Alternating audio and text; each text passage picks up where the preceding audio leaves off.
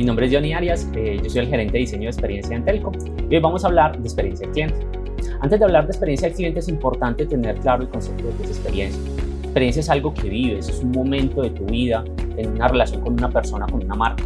Eh, las experiencias te generan sensaciones, emociones. A veces las emociones pueden ser positivas o negativas y te van a generar un recuerdo dependiendo de lo que pase y ese es el recuerdo que va a quedar en tu en ese orden de ideas existen muchas definiciones de lo que puede ser experiencia cliente. Hoy les voy a contar cuál es la definición que tenemos en el técnico. Es el recuerdo que se genera en la mente del consumidor como consecuencia de una relación con la marca. En ese orden, entonces se entiende que es toda la relación que tuvo en el antes, el durante y el después del compra. La experiencia del cliente es uno de nuestros pilares estratégicos como organización. ¿Por qué? Porque nos ayuda a cumplir ese propósito de enamorar personas y marcas.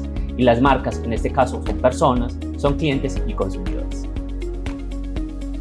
Hoy en día vivimos en la era del cliente, pero antes de llegar a la era del cliente vivimos muchas eras. Eh, pasamos por la era de la producción. En la era de la producción, lo más importante, la empresa ganadora es la que más producía en masa, es la que tenía la mayor capacidad de producir y de producción en masa. Posterior a eso pasamos a la era de la distribución. En la era de la distribución otros factores mucho más importantes como lo fueron el transporte, la logística, la globalización. Pasamos a una era muy importante que hace poco acabamos de pasar, que fue aproximadamente el año 2000, donde era la era de la información. La información era el pilar, era lo más importante. ¿Por qué? Teníamos una ardua necesidad de personalizar los productos y servicios que entregábamos. Aproximadamente a partir del 2010 comenzamos la era del cliente, es la era en la que estamos viviendo. ¿Por qué? El cliente es el que tiene el poder, él es el que tiene la capacidad y tiene sus necesidades claras. El cliente actual se encuentra conectado todo el tiempo, eh, tiene información a la mano, tiene recomendaciones, tiene con quién comparar, tiene la facilidad de en cualquier momento poder tomar la decisión de con qué marca o qué producto quiere tener. Entonces es súper importante tener presente qué queremos. Si como empresa queremos tener clientes o queremos tener fans.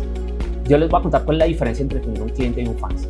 A un cliente hay que seducirlo. Si tú quieres tener un cliente tienes que salir a buscarlo con productos y servicios, con promociones. Los fans te buscan por sí solos. Los clientes te van a dar tu dinero, mientras que los fans te entregan tu corazón.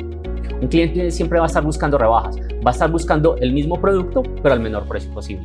Mientras que los fans, los fans valoran el buen trabajo, valoran la calidad y el mejor servicio que tú les prestes. Los clientes se quejan. Los fans perdonan tus errores y te dan segundas oportunidades.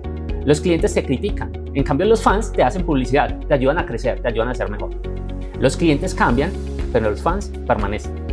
Muy importante, los, fans no se compran, los fans se conquistan y se conquistan diseñando buenas experiencias.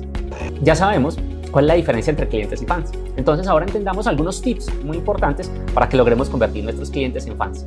El primero es tener un propósito, una promesa de marca con la cual realmente reflejemos a los clientes qué es lo que queremos brindarles como marca. El segundo, un pilar súper importante a nivel de organizaciones, todos hacemos parte de la experiencia. Cuando hablamos todos, hacemos parte de la experiencia, todos al interior de la organización somos los que ayudamos a crear experiencia. La experiencia no necesariamente la crea el área de servicio, la experiencia no la crea el área de producto, la experiencia no necesariamente la crea la gerencia general. Todos hacemos parte de la experiencia del cliente, el área de contabilidad, servicio al cliente, producción. Súper importante tener claro que todos hacemos parte de esa creación de experiencia. Segundo tip, conocer y comprender a tus clientes. Súper importante tengo que ponerme los zapatos del cliente. Pero para ponerme los zapatos del cliente, primero tengo que quitarme los propios. Tercero, preocúpate por las emociones que generas. Recuerda que hablamos al principio de un propósito de marca.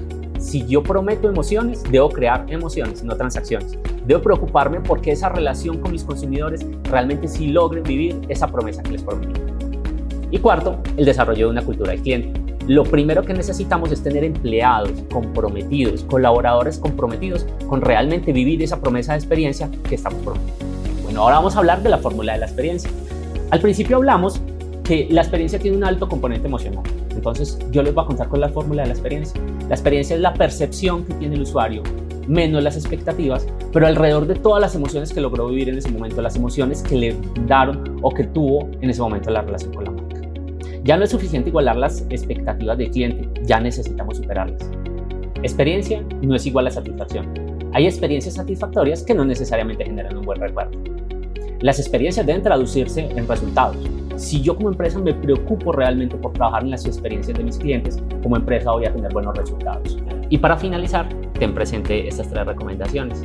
Siempre es mejor tener fans que clientes. Ya no es suficiente con igualar las expectativas de nuestros clientes, tenemos que superarlas. Y muy importante, recuerda, la experiencia cliente es uno de los pilares estratégicos de nuestra organización. Muchas gracias.